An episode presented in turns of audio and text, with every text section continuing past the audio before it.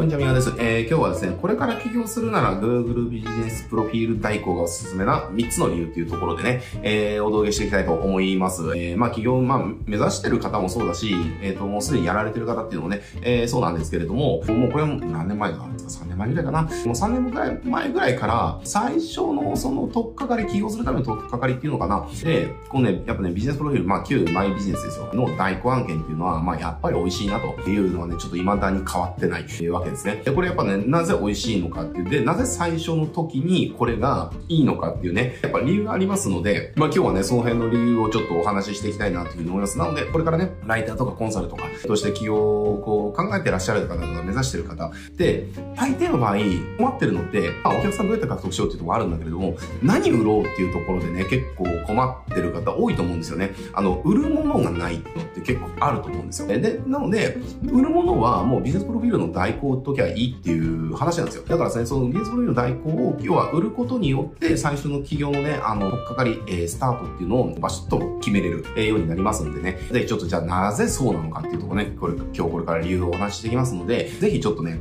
興味ある方は最後までご覧になってもらえたらと思います。で、理由の一つ目は、まずそもそも簡単っていうところがありますね。スキルがいらないみたいな風に見えるかな。えー、要はビジネスプロフィールってやることないんですよ。最初の設定します。で、最初の設定したら、あとは、まあちゃんと設定したら、えっ、ー、と、基本的にはね、やっぱ投稿していくっていうだけなんですよね。だから、例えばじゃあ、チラシを作るみたいな感じで、じゃあ、チラシ作るんだったら、じゃあ、デザインの知識もスキルも必要だし、コピーも書けなきゃいけないし、えー、みたいな感じだったりとかね、じゃあ、これがウェブのね、なんかネット系だったら、えー、それこそなんかシステムの理解も必要だったりとかね、もっとじゃあ長い、いわゆるセールスレターレベルのコピーが書けるようにならなきゃいけなかったりだとか、まあするわけですよ。だからそういったのに比べたら、でこれ、例えば、じゃあ飲食店のじゃあ代行するってなったら、じゃあ写真撮ってアップする。まあこれ終わりですよっていう話、こういうの何何のスキルが必要なんですかって話で、もういらないじゃんっていう話なんですよね。えー、だから、で、これ、やっぱりね、自分を正しく認識するっていうのはすごく大、僕は大事だと思ってて、だってこれ、やり始めた時って、これからの長いキャリアを考えた時にね、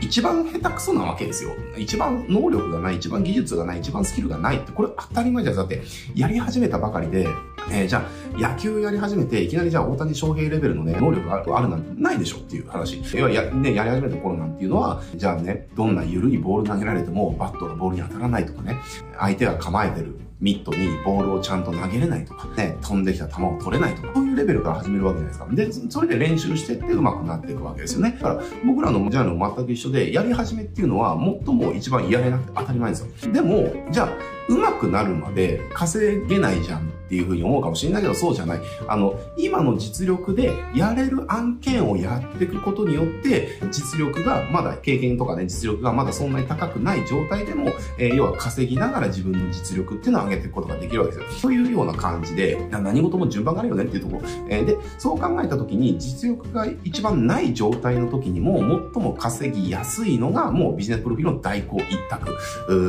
です。で、その理由っていうのがもう、スキルがいらないからですね。えー、だって投稿するだけ。これ、もちろんあの、突き詰めていくと、テクニックっていうかコツ、なんだろうな、テクニックじゃないな、コツっていうかやり方っていうのはもちろんあるんですよ。例えば投稿一つとっても写真投稿すればいいだけなんだけれども、えー、より確実に、えー、そのアカウントを育てるとかってなったら、要は関連性っていうのがね、あの一つアルゴリズム対策としてはまあ必要になってくるわけですけれども、えー、まあこれ関連性ちょっとヒントをお伝えすると、例えばわかりやすいのが、じゃあ和菓子え、じゃあ例えばね、地域和菓子で検索された時にじゃあ自分の和菓子屋さんを上位に表示させようみたいなね、ことを考えますよね。けれども、和菓子ってワードっていうのは年間通じて和菓子って検索されるかもしれないけれども、でもこれ、時期によって検索される和菓子の種類が違うわけですよ。まあ、ごめんなさい、和菓子あんまかかあのそんなに造形深くないんでわかんないけれども、えー、例えば子供の日とかね、えっ、ー、と、そういった時のタイミングっていうのは、柏餅とかかな、えー、柏、和菓子じゃなくて柏餅っていう検索が増えたりだとか、要は和菓子の中の一つの、なんだろうな、なんかパスタじゃなくてナポリタンみたいな話ですっていう検索が増えたりだとか、あとはイチゴが出てきたシーズンっていうのはイチゴ大福がね、検索されたりだとか、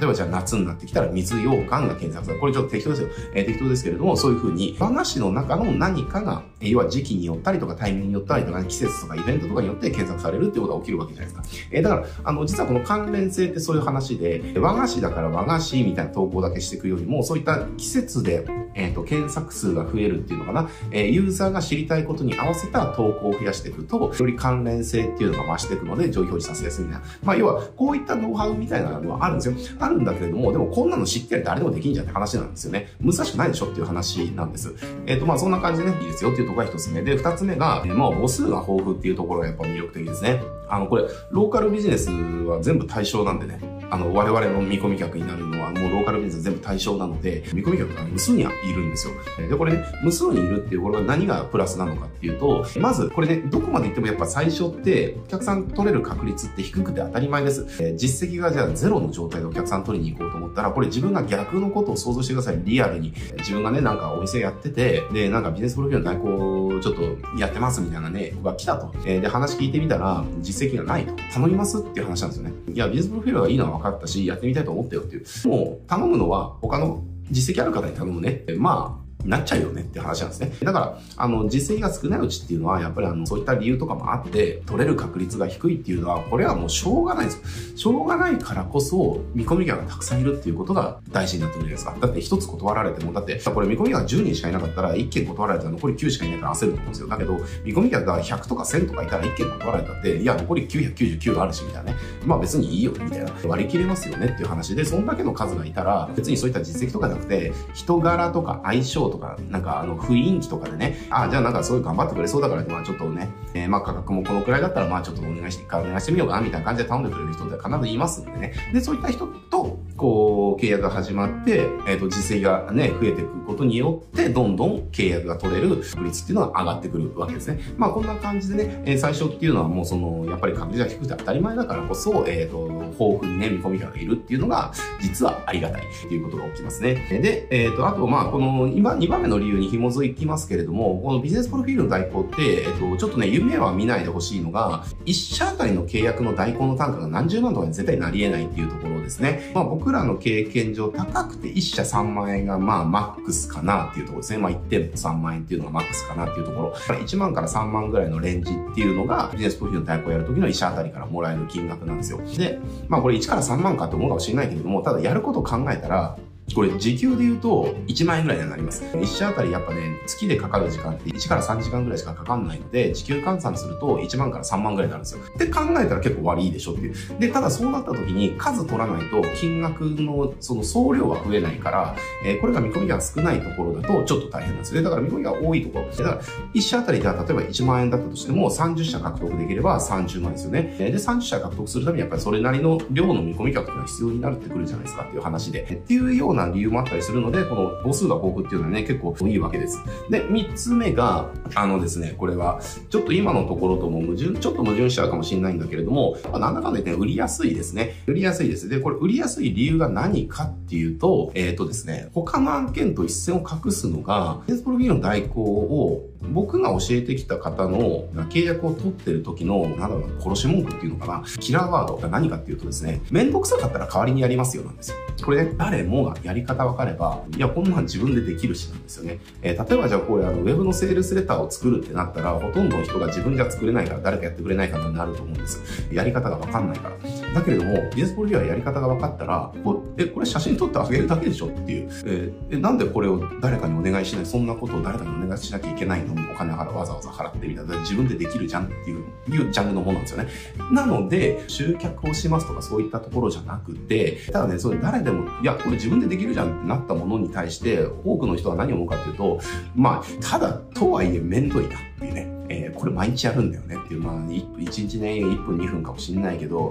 毎日か、みたいなね、毎日さすがにめんどいな、みたいな、誰か代わりやってくんないかな、みたいなね、えー、なるわけです。だから、彼らが求めてるのっていうのは、何かっていうと、いや、まあ、ぶっちゃけね、自分でやれるし、まあ、やりゃいいの分かってんだけれども、まあ、ぶっちゃけめんどいから、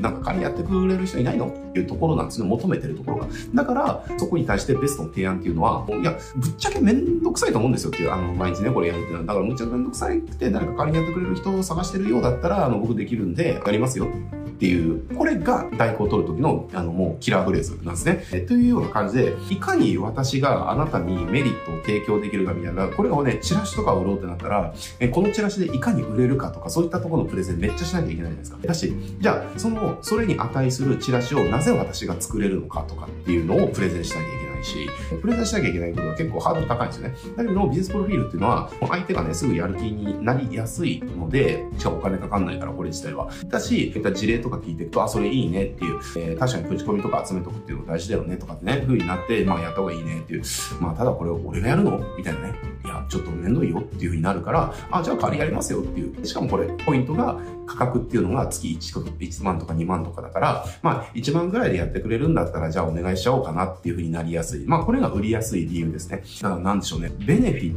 トを売りに行く必要がないっていうか、相手が面倒くさくなったものを代わりにやりましょうかっていうだけっていうのかな。なんでしょうね。例えばじゃあ飲食店とかが、あの、掃除とかが面倒くさいから業者入れるみたいな、なんかそういったノリなわけですよね。という理由があるので、ビジネスプロフィールっていうのはまあ最初やっていくのですごくいいですよっていうところです。えまあビジネスプロフィールね、本当企業これからされる方の、僕はもうお客さんの案件取って、えっ、ー、とまあ代行系でね、始めていきたいなっていう方は、もうこれを本当に最初にやるのがいいかなっていうふうに思っててるぐらい、やっぱこれってうまくいった人が過去めちゃくちゃ多いし、お客さんの成果も出やすいんでね、まあみんなウィンウィンになるかなっていうところ。なのでまあちょっと興味がある方はね、これビジネスプロフィールの代行っていうところで、ね、真剣にちょっと一度検討してみてもらえるといいんじゃないかなと思います。はい、えー、じゃあ今日はね、これで終わっていきますけれども、えっ、ー、と、実はですね、ちょっとあのビジネスプロフィールのこの代行案件獲得するとき、じゃあどうやって代行案件獲得するのっていうのがあると思うんですよ。実はうちでね、あの、この代行案件獲得するためのテンプレートっていうのをちょっと販売してるんですね。で、これ、めちゃくちゃうまくいってる人が、え、ー、と、いて、これの結局テンプレをこうダイレクトメール地域の人に送ると、え、ー、と、問い合わせが来るからそこに商談かけると、まあ大体制約するみたいな感じでね。